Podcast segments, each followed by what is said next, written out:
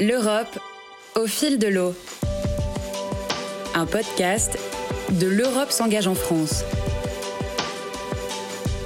La Guadeloupe, c'est euh, un archipel qui est composé de sept îles et qui est situé dans la Caraïbe. Sur la Guadeloupe, on va être sur euh, un territoire qui est par exemple cinq fois plus petit que la Corse. Donc on est sur euh, vraiment une des îles qui sont assez réduites et sur lesquelles on va trouver 55 rivières.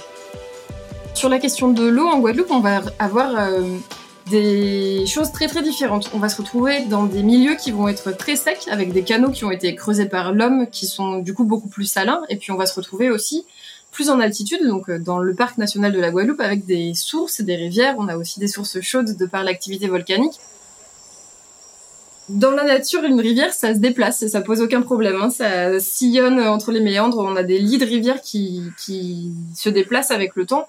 Dès qu'on est dans un milieu contraint et anthropisé, euh, donc dès que l'homme s'est installé autour des rivières, on a voulu canaliser ces rivières et les empêcher de sortir de leur lit. C'est particulièrement problématique sur des territoires comme la Guadeloupe où la majorité des rivières sont torrentielles, donc soumises à des fortes crues. Donc dès qu'on a une population qui est dense et qui est contrainte autour des rivières, on va avoir euh, ces phénomènes de crue. Et donc on a bétonné, on a contraint nos rivières, euh, ce qui entraîne cette perte de biodiversité. Et puis ensuite, évidemment, lié à l'activité humaine, on a euh, toutes les questions de pollution, que ce soit des pollutions aux macro-déchets avec des, des déchets qu'on va retrouver dans les rivières, que ce soit des plastiques, des carcasses de voitures, tout ce qu'on peut imaginer. Et évidemment, ce qui est aussi très prégnant sur le territoire de Guadeloupe et dans les Antilles euh, françaises en général, c'est la question des pollutions agricoles. Donc on a aussi des milieux qui sont extrêmement pollués par toutes les pollutions agricoles qu'il y a eu, et notamment par le chlordécone. Au parc national de la Guadeloupe, on a mis en place des protocoles de suivi d'espèces. Et donc ce qu'on observe depuis plus d'une dizaine d'années, c'est euh, en comptant hein, les, les, poissons et les crustacés qu'on trouve dans les rivières, on observe une diminution du nombre d'individus et euh, en discutant avec les populations riveraines, on se rend aussi vite compte que euh, on a une perte au niveau du nombre d'individus et puis au niveau de la qualité. On a souvent des anciens qui nous racontent qu'ils pêchaient à main nue tout un tas de poissons, de crevettes, de crustacés, ce qu'on voit plus du tout aujourd'hui. Donc euh, à l'échelle d'une vie, on voit déjà ces espèces qui disparaissent. Et puis, ce à quoi on est également contraint en Guadeloupe et puis un peu partout sur la planète, c'est les changements climatiques qui se traduisent ici par des cyclones de plus en plus forts, de plus en plus violents, et donc euh, des crues dans les rivières qui vont être de plus en plus fortes. Si on ne faisait rien, on peut très facilement imaginer que toutes nos berges de rivières complètement bétonnées, elles se mettraient à avoir des crues de plus en plus violentes. C'est ce qu'on observe déjà sur le territoire. Des inondations qui sont euh, toujours plus compliquées, qui ont des dégâts matériels et humains euh, de plus en plus catastrophique. Et si on ne faisait rien et si on n'intervenait pas, on pourrait effectivement imaginer un futur qui serait euh, de plus en plus noir, et pour la biodiversité et pour l'homme. Alors ce projet a démarré en 2015, partant de ce constat-là, de dire nos rivières sont vraiment dégradées, il faut qu'on intervienne, et il faudrait qu'on intervienne d'une part du point de vue de la biodiversité, mais également avec cette très forte problématique de protection des biens et des personnes c'est vraiment le lien entre ces deux thématiques de préservation de la biodiversité et de protection des biens et des personnes qui est né le projet protégé et qui est né cette volonté de développer le génie végétal sur le territoire. Le génie végétal, euh, en deux mots, c'est le fait d'utiliser des végétaux, donc euh, des arbres, et des arbustes, des herbacées et toutes leurs propriétés mécaniques pour réaliser des ouvrages au lieu d'utiliser du béton, des enrochements, des fers à béton pour construire, euh, pour reconstruire une berge ou pour consolider une berge de rivière qui se serait érodée, on va utiliser des arbres. Les racines des arbres vont tenir la berge. La première chose qu'on a faite, c'était de se dire, voilà, on voudrait euh, restaurer nos ripisylves et recréer ces cordons boisés sur les berges des rivières pour permettre de tenir aussi nos berges de rivière. Sauf qu'on connaissait assez peu euh, ces forêts particulières. Donc on a eu une première phase d'étude qui a donné lieu à un inventaire de plus de 300 berges qui a duré pas loin d'une année et demie, qui a permis de caractériser toutes ces ripisylves et qui nous a permis de dire voilà. Alors d'une part, on voit beaucoup de pollution sur les rivières, mais d'autre part, on voit un certain nombre d'espèces, une centaine d'espèces qui devraient pouvoir fonctionner pour faire du génie végétal.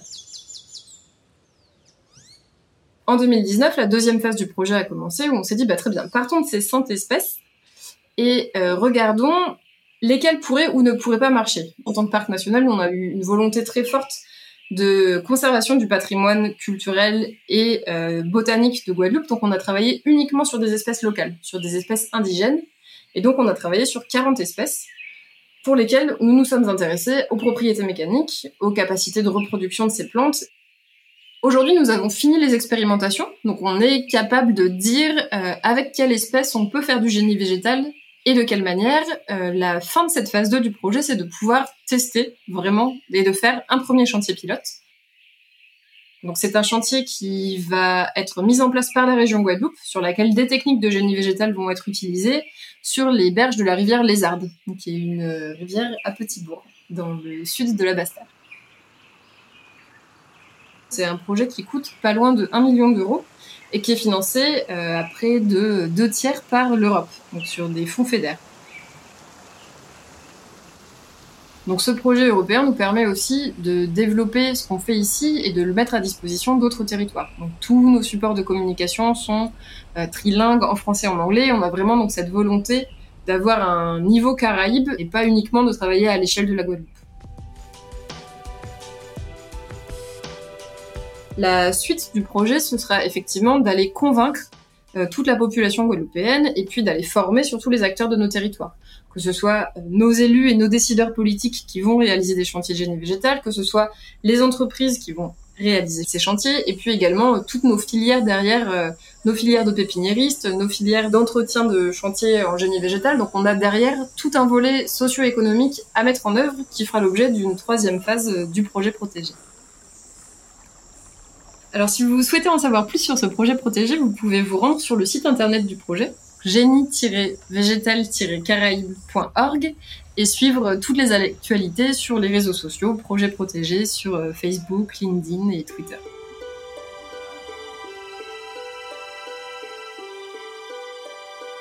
L'Europe au fil de l'eau.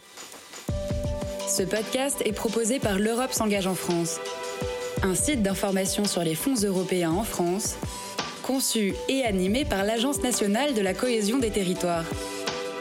Ce podcast est cofinancé par l'Union européenne. Retrouvez-le sur www.europe-en-france.gouv.fr et sur toutes les plateformes d'écoute.